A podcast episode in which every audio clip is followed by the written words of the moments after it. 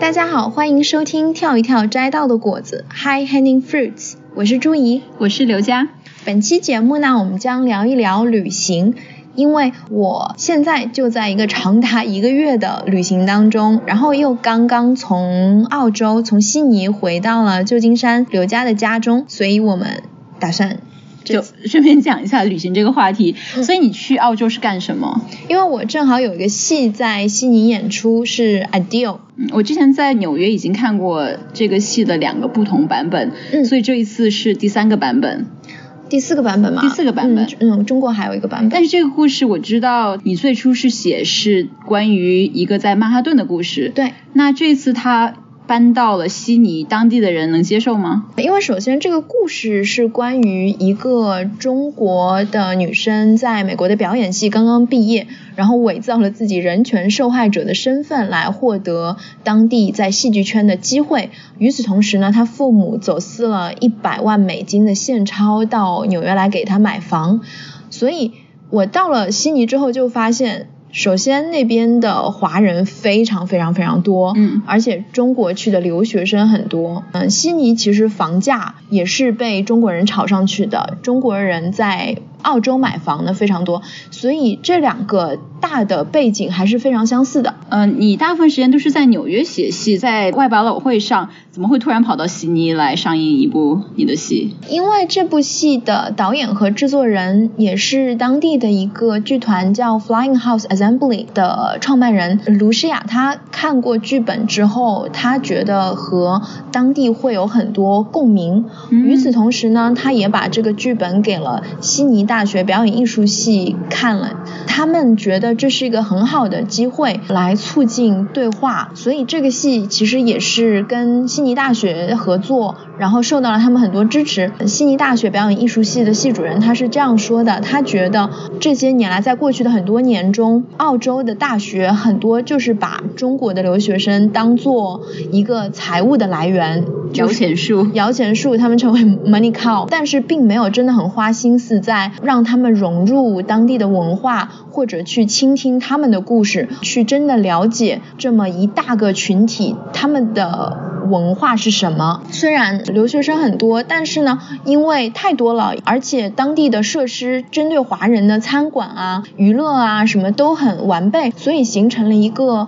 较为封闭的小团体。嗯，就会发现华人学生会比较喜欢扎堆玩儿，然后嗯彼此一起说中文。那这个现象，因为这个群体对于澳洲学校和老师来说也是比较新的嘛，他们也嗯不知道该如何去处理这个现象。因嗯为一方面呢，他会觉得，哎呀，你们出来留学就不要聚在一起，在这个文化小环境里，你们要多说英语啊，然后要更多的了解当地文化啊。嗯但是与此同时又不太敢直接说你们就不要说中文了，多说英语，因为会有一种很歧视他们的感觉。对对对，所以他们觉得这个戏呢，一方面他们觉得这个戏也是讲述了一个一直缺席的故事，就是当代的中国人在海外。以及这些出国的人和自己本土文化之间的关系，嗯同时呢，也是让一个中国人的故事可以在澳洲的一个主流的文化形式里面被倾听到。然后，所以你这次去悉尼去了几天？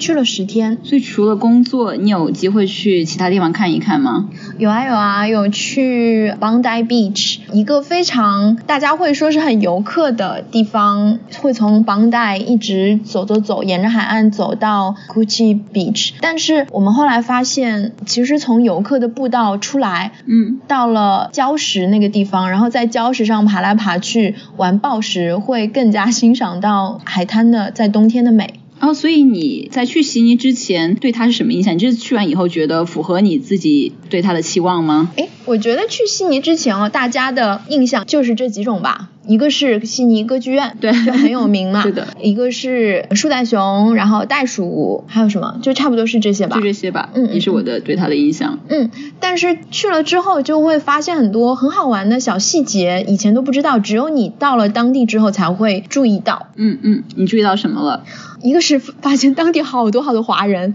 而且一看就是新移民，嗯，就是大陆这两年先过来的。从他们的口音还有他们的穿着，对对对，以至于你走在悉尼大学校园里面，你会觉得是在国内的大学，周围只是多了几个国际学生。嗯，还有一个是发现当地真的很多很多泰国餐馆，啊，是哦，对啊，我也不知道为什么，但真的很多很多，而且随便一家都很好吃，很正宗啊。还有就是发现路上很多很多男的，我无法辨别是弯是直，我以为我在纽约 gaydar 已经锻炼的很灵了，然后我仔细想一下为什么，因为我发现他们都穿的非常考究， 他们的西装都非常的合身，嗯，因为我是从纽约过去的，然后纽约的 banker 都是穿抓绒马甲。突然之间看到那么多普通上班族穿的那么考究的剪裁那么好的西装，就觉得哇哦。 还有是什么？还有就是发现他们开车司机都是在右边的，嗯嗯，你是说他们的车是在路左边走，但是他们的驾驶座位是在车的右边？而且上电动扶梯的时候，大家也都是站在左边，右边是给想要快走的人留啊，可是出这的。个是在香港、日本、英国都是这样吗？以至于就是我这个戏里面，因为故事是发生在纽约的嘛，然后戏中有开车的场景，当地的演员就是想把这个变成很符合纽约嘛，嗯所以呢，他们会踩油门，也是用左脚去踩，因为他们觉得一切都是相反的嘛。 交往过正哦。我就说踩油门用左脚和右脚跟开车在左边右边是没有关系的，全世界大多数人都是习惯用右手和右脚嘛。 嗯嗯，这还蛮好笑的。哎，那你也是去过悉尼啊，去过澳洲，你之前去的时候是什么印象啊？我去过澳洲两次，第一次是参加朋友婚礼，所以其实很匆忙，就是参加完婚礼就离开了。第二次是去年的冬天去那边和一个学术上有合作的朋友去见他，那个时候是拜访西南威尔士大学，所以有点惭愧了。说起来就是没有花很多时间去当地看，看了一下悉尼歌剧院，但大部分时间还是像我在普林斯顿上班一样，每天早上醒来去喝杯咖啡，嗯嗯嗯然后。然后去办公室打开电脑，然后跟同事聊一聊天，晚上回家就出去吃饭，然后回家睡觉，嗯没有很大的区别，但是会有很多小细微的东西，就比如、嗯大家都是讲英文，但是有一点点口音的英文，对对对所以会觉口得音稍稍微要用力去听一下。然后另外发现一点很我没有想到的就是他们咖啡很好喝，哎，对对对，我也觉得，因为这两年在咖啡界，大家突然流行喝 flat white 嘛，嗯嗯，中国叫澳白。我就在悉尼的时候喝了很多正宗的澳白，我觉得啊，真的很好喝。对，我后来还去研究为什么他们的咖啡那么好喝，发现是因为它是把牛奶热过，然后再倒进咖啡，但是拿铁和卡布奇诺不都是热的奶吗？所以就好喝一些吧。 所以后来最近的一次澳洲之行，给我最大收获就是现在知道怎么煮咖啡，煮的更加好吃了。而且我会发现，因为我也是很喜欢，就是到不同的城市、不同的国家，然后还是做一些跟我在纽约跟上海差不多的事情，就是去咖啡馆自习， 就换个城市就是换个咖啡馆自习。然后我发现那边的咖啡馆开的好早哦，就是悉尼真的是一个 morning city，、嗯他们大概六七点早上就基本上都开了，到了下午四点基本上全都关了。谁那么早 去喝？嗯，就觉得这个城市整个风貌就是很很精神吧。嗯嗯，嗯，而且说到那个小细节，你有没有觉得去了悉尼歌剧院之后，凑近看发现跟以前看照片很不一样的感受是，原来它是一小块一小块瓷砖贴出来的，我没有那么认真看了，不然你以为是什么？我以为就是是一大像。片是吗？一大片就是水泥的那个感觉嘛，很白，啊然后凑近看原来是小块的砖在上面，很精致。我记得是飞机降落的时候，就从远远的看悉尼歌剧院，觉得好美哦。然后走近一看，就是一个游客景点，因为周围太多游客，大家都在拍照，所以会有一点点嗯毁掉美感。但就是我们呐、我们就是游也是客，为什么啦也要是歧 啦视自己啊？我现在啊觉得，就以前就会嫌弃游客说，啊这里游客很多什么的，后来我就觉得，嗯，也可以拥抱一下，就是游客会做的事情。但是我觉得今天我们讲这一期关于旅游，想讨论一下如何超越以往我们最初的那种打卡的旅游人生，让旅游更有趣一些。对，因为现在全球化，然后网络又很发达，其实世界上任何一个城市、任何一个角落，你不用去那里，你就可以看到很多它的照片，甚至于当地的食物啊、土特产啊，你也网购就可以买到。那我们要去当地，到底是可以体会到一些什么不一样的东西呢？就是我们今天想聊一下如何获取那些跟远远的观望嗯不一样、更深入的体验。但是在我们讲那个之前，先讲一下我们以前很狗血的打卡人生吧。嗯我觉得一个很有代表性的旅行方式就是欧洲多国行。 对，你来先讲你的，因为我以前零七年的时候，我是在挪威做交流生，所以我就想趁此机会赶快多游一些欧洲国家。因为欧洲国家有很多小国家，所以你可以一口气去很多地方。对，周围很近，而且你有申根签证，觉得对啊来都来了，不去白不去。 嗯，而且那个时候又是学生嘛，所以就是背包客，然后坐廉价航空公司，住很多人一间房间的，一人一个床位的青年旅社，然后洗澡的时候就是投币的那种，一个 quarter 二十五分可以洗五分钟那样，要不停的投币，所以其实蛮累的。嗯嗯嗯而且那个时候也没有什么网络和智能手机嘛，一直感觉在找路。嗯然后一直在赶飞机、赶大巴、赶火车。尤其你说廉廉价，价航空，他们都是在一些很小的机场，就对有的时候，而且时间就很奇怪。对有时候要赶很早的大巴要过去，我还记得有一次也是一个很早的航班，然后我发现没有巴士可以到，所以就要提,、嗯提前一天晚上过去，然后睡机场，对对对就好惨的感觉。是的，是的，我记得我有一次订了个青年旅社，在里昂订到了一座山上，我不知道，而且那个山其实到了晚一些的时候就没有巴士上去了，嗯然后我的飞机又是很晚到的，我到了以后我就到处问路嘛，然后很抓狂。这个时候在加油站问路的时候，有个男的听到了就跑过来跟我说：“哎，我有车，我可以载你上去。”然后我当时说：“好啊。” 然后他说：“但是我的车停在树林里，你跟我去拿吗？”我说：“好啊。” 对，然后我就跟他去了，然后渐渐的，我们往树林深处走的时候，我有点后悔，我就觉得好像不是一个很明智的 事情。我已经开始为你抓一把了。但是后来我们就到了他的车，上车，他就载我去那边，然后就走了。啊，所以是正人君子来的。对啊，对啊，对啊，就很很好的一个人。你妈听到这里应该也对，吓死吓了死！如果我以后的小孩，你想想你的小橘子，如果会做出这样的事情，吓都吓死了。呃， 是的，你刚刚说到你去会去睡青年旅馆，我比你还要廉价，我连旅馆的钱都不愿意付。然后那时候我和朋友发现有个叫 Couch Surfing。嗯嗯，睡沙发，睡沙发就是如果你家里有沙发， 并且愿意让别人陌生人住在你家的话，嗯你可以在网站上发出信息，然后欢迎游客来你家住。嗯，嗯，我那时候和朋友会在上面找信息，然后住人家沙发，所以就时间很不稳定，而且睡得很不舒服，所以对啊第二天早上起来玩的时候也经常是无精打采。但是便宜啊，省钱，那时候就是穷，没办法。那会遇到很奇怪的人吗？倒没有很奇怪啦，其实听上去有点恐怖，就去一个陌生人家里住，对啊但其实对他们来说更恐怖，因为 让让让一个陌生人来你家 住，对对，就是我我带着一把刀去把他头砍掉，他也没有办法阻拦啊嘛，所以其实是建立在一个互相信任，然后会互相做评价啦，你会看到他们过去的住客会给他评价，有点像 Airbnb，但是是免费的。哦，那他们图个啥呢？就是希望可以见到，也不仅仅是善事吧，就想交到新朋友吗？对啊，对啊，因为我们有点像我们为什么去旅行，我们去外面想看新世界，嗯然后想认识当地的人，他们也想看从外面来的人是怎样，嗯所以都是很 mutual 的。那有交到比较有意思，一后来一直联系的朋友吗？有的在 在西班牙，我们住到了一个人家里，然后你知道西班牙他们的发音就是有一个卷舌音，嗯很难发。嗯然后那时候我很无聊，在西班牙一直想学那个 音，然后我们就花了就是几乎整个时间在和那个人交流，说要怎样发那个音，然后在离开的时候，我们已经可以发出来，我发给你 听。这个音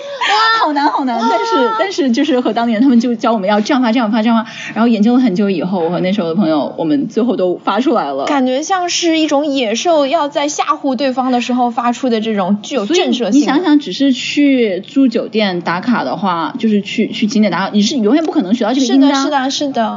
还有另外一个感想哦，去欧洲去了那么多个国家以后对，每去到一个地方，那时候因为没有手机，所以就要对看旅行手册，说要去哪里，嗯嗯嗯，所以就去到巴黎，就是去看圣母院，然后去了对哪里都是让我去看教堂，然后又要让我去看这个博物馆那个博物馆，对到后来我会觉得很烦，就是我都不信教，你让我去看教堂，就进去很无感。因为我觉得，尤其是欧洲吧，尤其是我们不信教的人，其实教堂对我们来说就是一个很 grand 宏大的建筑，然后看多了都一样。嗯然后美术馆，除非你真的很懂这一行，或者是对这个真的很有兴趣，不然的话，博物馆看多了也都一样。嗯，去罗浮宫就看到很多很多人拿着手机在对着蒙娜丽莎拍照，对然后觉得那有什么意思？我在网上也可以看到。 我还记得到后来去到很多国家以后，然后开始很讨厌毕加索，因为他画太多，所以很多个国家就是很多美术馆都有他的嗯画嘛，就看到就为什么又是你？ 就是那一年很夸张的旅行，到后来觉得有点想吐，就是就厌倦了，我也嗯记得。对，觉得、哦，接下来十年我都不想再旅行了，就在一个地方待着就好，是的，我也是，因为很精疲力竭嘛，然后又是一个人，嗯，会很孤单吗？会很孤单。嗯我觉嗯得在外面超过十天就有点快疯掉了的感觉，因为尤其那是不能跟人家分享啊。那个时候零七年嘛，也没有什么智能手机，没有什么社交媒体，出国的人也不太多，周围也没有什么就是有共同语言的人，其实很孤单。嗯嗯嗯。到后来你的旅行发生了什么变化？ 到后来有钱了就住酒店了，所以你现在是爱住酒店的人。嗯，是爱住酒店的，而且就情愿多出点钱住好一点的酒店。但是后来我发现，那个也没什么意思。其实还是住朋友家是最有趣的。嗯嗯嗯。嗯，我这次其实已经出来一个月了吧，从纽约到洛杉矶，然后到旧金山，然后去悉尼，现在又回到了旧金山。照理说，像我以前都会觉得非常非常累，不停的换地方住，嗯但是我却没有累的感觉啊，因为我每次都是住朋友家里，嗯嗯然后周围都有朋友，就一点都没有累的感觉，好神奇哦！这次是为什么住朋友家就会不累呢？就可以一起有人分享感受啊，然后一起去 explore 好玩的事情啊，而不过你觉得住在朋友家也会跟你省一些时间，就自己不用去做什么攻略，朋友会告诉你，对对对，会就直会接会带你去玩就好。会，而且觉得不用花很多时间去调试，嗯就就是是直接进入另一个。我觉得很多是精神上你就没有那么焦虑，你知嗯道对的你对的你在一个新地方，虽然你什么都不知道，对但是会有人 take care of 你，对的，对嗯的，他们会告诉你公交卡要怎么买。对的，对然后要的，去超市要在哪里，然后吃饭哪家好吃，是的都帮你省掉很多时间。是的嗯嗯，我也很喜欢住朋友家，但是我很不喜欢住酒店，我就是尽一切能力去不住酒店。我很喜欢住 Airbnb，因为觉得如果我再去一个新的地方，我没有朋友的话，Airbnb 就是更好的选择，就住民宿啦。嗯，就会觉得比较有人情味，对还啊是可以感觉到当地的人的生活。嗯嗯嗯，可以。以就是幻想自己是当地人了。但是现在很多 L B B 我觉得越来越酒店化了。要挑啦，有嗯的还是很当地，你可以住到一些酒店住不到的区，比如对一些对古城啊，你只有通过 B N B 才能住得进去。另外，我觉得很有趣的一个事情是，很喜欢在新的城市做平常自己会做的东西。嗯，对对对，我会就是假装我是住在这里，嗯然后该上班时候上班，该吃饭时候吃饭，嗯然后该找朋友喝酒的时候，嗯，嗯我会，因为我是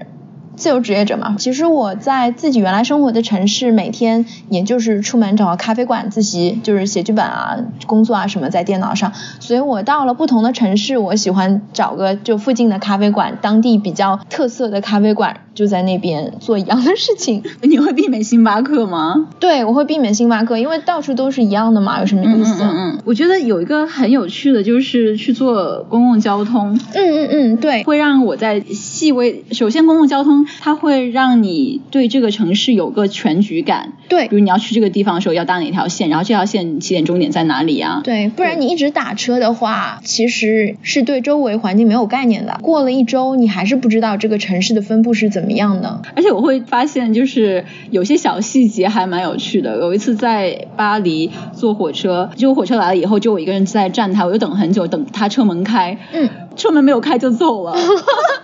后来下一辆车来的时候，我就很着急，后来才后里面有人帮我，嗯我才知道要按一个按钮，嗯，呃门才会开，对然后才上去。那跟我在悉尼坐公交车差不多。我是在车站等车的时候就发现说这些车怎么都不停，后来我才发现原来你要挥手他们才会停。让我想起来最初来美国的时候也是觉得很奇怪，因为你要按一个铃告诉司机你要下车，他才会停。对我觉得因为中国你不需要做这个，因为有很多人，所以每一站你都要停，所以这个就没有意义。但是在美国，因为坐公共交通人不是很多，所以对很多对站如果没有人下的话，西西看站没有人上，他就可以直接略过去，我觉得很有趣这些小细节。哎，还有就是我喜欢到一个地方去它的超市和菜场，哎，嗯嗯因为嗯可以感受到当地人那种生活气息。嗯嗯，我也很喜欢逛菜场。然后你会看到，呃，很多 local 的牌子，当地的牌子，因为虽然现在全球化很多东西。都是那么一两个大牌子嘛，嗯但是我觉得新鲜的东西，比如说牛奶啊、鸡蛋啊，这个都是只有当地的牌子才可以的，嗯所以你就可以看到当地的生活水准是怎么样的呀，物价大致是怎么样啊，就可以看到。嗯嗯嗯嗯对，而且我觉得去超市可以让你对一个文化有一种视觉上面的嗯感受。我就记得在去意大利之前，知道他们都爱吃通心粉嘛，就是就爱吃 so what，但是我去到他们超市以后发现。连三排就整整整三排的 架子都是通心粉，就是有不同粗细的啊、不同形状的通心粉，嗯然后不同颜色的啊，然后我觉得哇，你们真的是好爱吃，才觉得就是有种视觉轰炸效果在我面前。这个就是你不到当地，你就是不会知道有这样对，的 就是小细节，不然就是一个遥远的 传说。还有另外一个我记得很神奇的是，也是在意大利啦，然后他们都好像喝红酒，嗯，然后我去到超市发现红酒比水要便宜，哦就两三欧，水一瓶水还要三四欧，今天就贵一些。嗯对对对，那时候才觉得哇，就对你们来说真的是生活中很重要的东西。必需品嗯对，还有一个以前会忍不住一定要做的就是买纪念品。嗯你有买很多吗？对，我以前会啊，我们以前尤其是刚出国，觉得哇这个也好新鲜，那个以后也再也看不到了，然后发现买的这些纪念品其实是以后在家里整理房间的时候最想扔掉的东西， 就没有用嘛，以前就很喜欢买冰箱贴，还有马克杯。嗯。后来 我发现也太多了吧，马克杯就是一个人要喝多少杯水啊？还有冰箱已经贴不下了，就觉得有点太夸张。后来就开始也产生厌倦，就扔掉。到现在会觉得纪念品还是想，因为去到一个新城市还是忍不住要买一些东西。但是现在就找到一个小秘诀，就是买一些你平常本来就要用的东西。比如上一次去阿姆斯特丹的时候，嗯、那个时候正好刚搬去普林斯顿，买了一辆单车，但是没有买车龄，所以在阿姆斯特丹就 顺便买了一个车龄，然后回去。好 random 啊！但是我发现，就是旅游纪念品，我比较喜欢的是别人出去旅游，然后给我带的纪念品，哪怕是非常俗气的，就是为什么？那我觉得啊，你在这个地方会想到我啊，我就觉得很 sweet。对啊，哦我会就我觉得 OK 我自己出去旅游，我不会再想买冰箱贴，但是如果说别人出去旅游买冰箱贴给我，就会觉得 OK，、啊，好就很喜欢。欢这份心意。，对对对，嗯，OK，可以理解。还有一个是我发现去当地还有一个了解，就是当地普通人生活的一个很有趣的方式是去逛二手商店、逛古董店。嗯为什么？其实看里面的那些被拿出来卖的。老的东西就是旧货的商品，你可以了解到过去几十年里这个地方当地人的生活是怎么样的。嗯嗯，啊，会有，我会觉得在美国二手店就很无聊，买了就是买去二手店也是 Gap 啊、Banana Republic，就是你在商店里哦会看到的东西，然后可能就是旧一些而已。但去欧洲的时候会发现很对多很有趣的东西。对你就会觉得欧洲的二手店 antique 里面真的是古董，就是很老的，而且嗯就是做的很精致的。然后美国其实会有很多 pop culture 的东西，比嗯如说过去几十年里的漫画书啊，某一个杂志的以前很多期啊。其实我去悉尼这次有逛一个二手商店，然后就觉得好像他们真的没什么历史， 就跟美国差不多，而且感觉也是不长了，人家。对对对对对，但是你会看到。就是过去的几十年里，服饰的流行是怎么变化的啦？可以看看老杂志里面，就是教当地的生活小窍门啦。里嗯嗯面你会看到那个时候的文化和观念啊。嗯，另外除了逛商店或者逛超市，也可以按自己的兴趣爱好去做一些东西。嗯，而且这次去悉尼，我看你的 Instagram，你有去攀岩。对我这次洛杉矶、旧金山和悉尼都有去当地的岩馆攀岩，我觉得好开心哦，还认识了，因为这这个认识了新朋友。对，因为攀岩是一个需要搭档的运动，所以你是怎样做到去到一个城市可以立刻找到搭档的？两个方法啦，一个就是直接去岩馆的前台跟他们说我需要搭档，然后他们就会在喇叭里喊说谁要搭档谁要搭档，然后就会有人过来找你，然后认领你，然后你们就开始一起爬。我这次在旧金山的岩馆 Mission Cliffs 也有这样找到搭档。还有一种呢，就是有一个朋友在纽约的时候就把我加进了一个叫攀岩海外群的微信群。就是很多在中国以外的攀岩爱好者，不同国家、不同城市都在这个群里。然后我就先大致说了一下我的行程，然后就会有人说啊，就到时候一起爬什么的。然后等我到悉尼的时候，就有那个群里的人把我再加进了悉尼当地的攀岩群。然后就他们说星期几早上几点去，嗯，Queens Park 报时，嗯嗯然后我就看到之后我就跑过去了， 嗯，然后又打听到他们是每周星期几是在市区的一个岩馆晚上攀岩，然后我到时候又一起去加入他们，哦，我觉得这真的很有趣，因为你这样就是可以通过共同的爱好，嗯，然后联系在一起，而且通过攀岩我，你让我想起有一次我是在里约热内卢旅行的时候，我也是想去攀岩，但是我没有去找岩馆了，我决定在户外攀。嗯嗯，那次很有趣的是，我想去看当地一个很有名的景点，就是那个大耶稣。嗯就巨大巨大的一个耶稣在山顶上，然后可以去上去看嘛。嗯后来我在网上发现，哎，你可以攀岩攀上去，不是攀那个耶稣啊，是攀那座山。嗯对，我就觉得，哦，我就我才不要做普通游人，要走路上去， 我要直接攀岩攀上去。然后我就找了一个当地的攀岩导游，嗯然后出发之前他跟我说，你要攀吗？你就其实你攀的话，你在那座山你看不到它。嗯，对对你对，在下面攀嘛，他在你顶上，你是看不好。他说你要不要到对面的山去攀？哦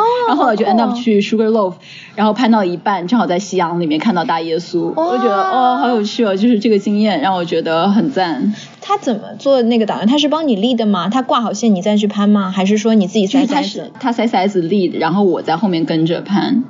对哦，好爽！我也要去找对的这样对的的导游，对的，很有趣的，非常强烈推荐大家去就各地。是找一个找一个兴趣爱好，然后去各地去做这件事情，而且在各地你又可以看到这个兴趣爱好在当地的变化是怎样。比如说，其实不同的地方的岩馆有很多细节是不一样的。嗯嗯嗯，而且我们之前聊到，你来西岸以后会发现，他们虽然是同样的定级，但是难度就很不一样，对对，容易是对，西嗯，嗯西岸的定级感觉是比纽约要容易一个级别的，这个不是我就是自己的感觉，很多人都是都同意。然后去了悉尼之后，发现他们的系定级系统跟我们都是不一样的。美国是五点五开始，一直到五点一四啊什么的，然后悉尼就是从十几开始到三十几。就不同的系统了。对对对，然后我还喜欢到不同的岩馆收集他们的贴纸，贴在电脑上。嗯，对，我也会发现美国的攀岩路线很力量型，就很多东西你一定要是哦蛮力爬上去。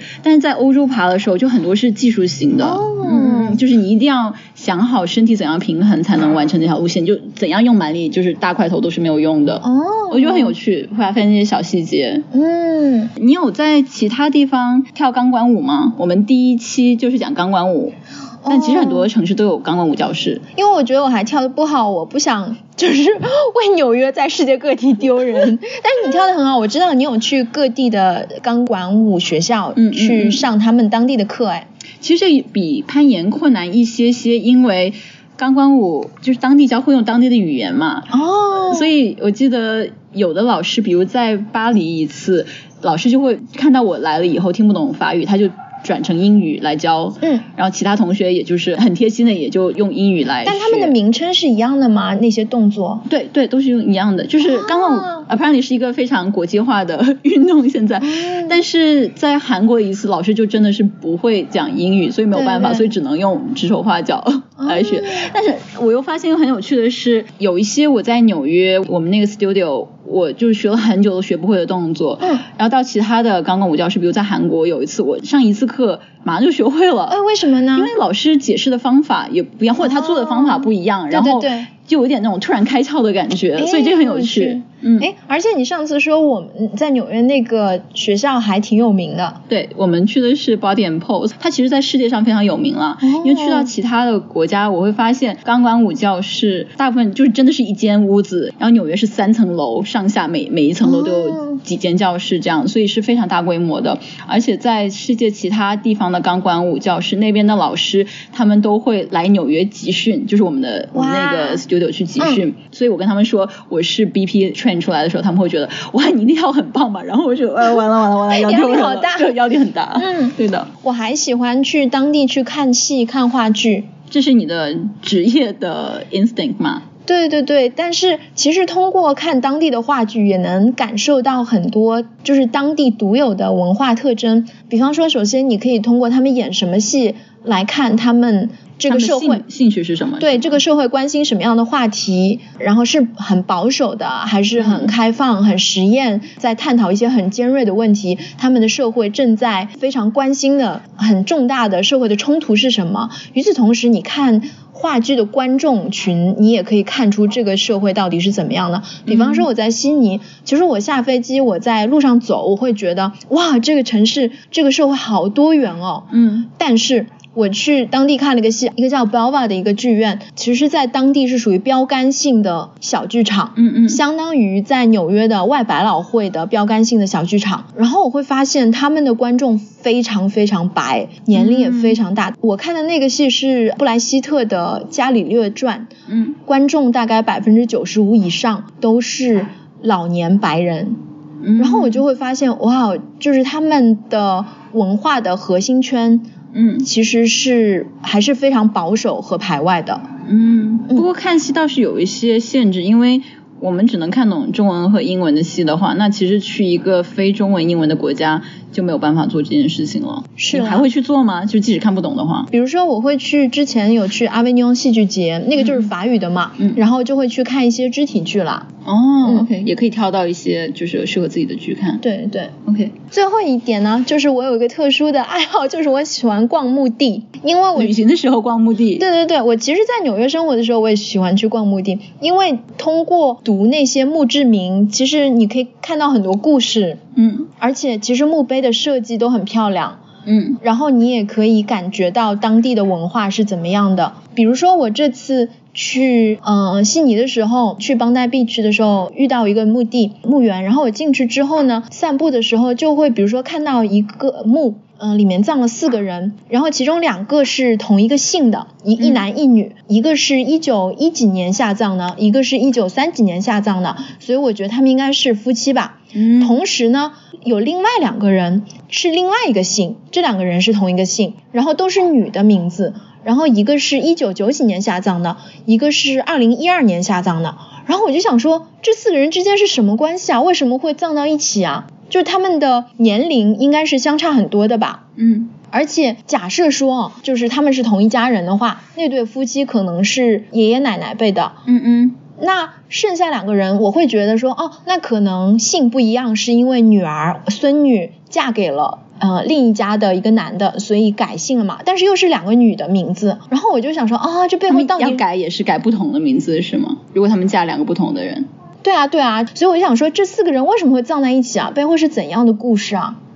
所以是怎样的故事？不知道，我就自己在那儿想所。以是在吊胃口吗？然后还有一次，我是去，哎，我们之前说到教堂嘛，没什么好玩的嘛。但是嗯我记得我有一次去爱丁堡的时候，当地的一个教堂，它的后院有一块牌子，上面写着当年资助建造这个教堂的人，其实都是很早很早以前的事情了。嗯然后每个人旁边除了名字会写一下他们的职业嘛，嗯大部分人都是什么律师啊、会计啊、老师啊，但是在最下面有一个人，他的介绍是 a man of feeling，就是一个哦充满感觉的人。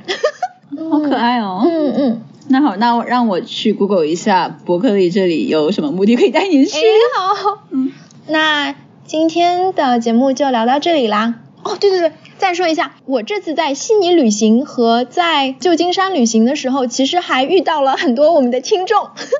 啊，对对对，我我是来看你的戏，然后对，比如说来看我的戏啊，或者是来参加我们做的工作坊啊、论坛啊什么的，然后就会有陌生人跑过来说啊，我听你们的播客啊，好喜欢啊什么的，然后我觉得哇，天呐，相隔那么远，居然还能够就是有这样的联系，好神奇哦！ 啊，那我们就跟大家说一声嗨。嗨，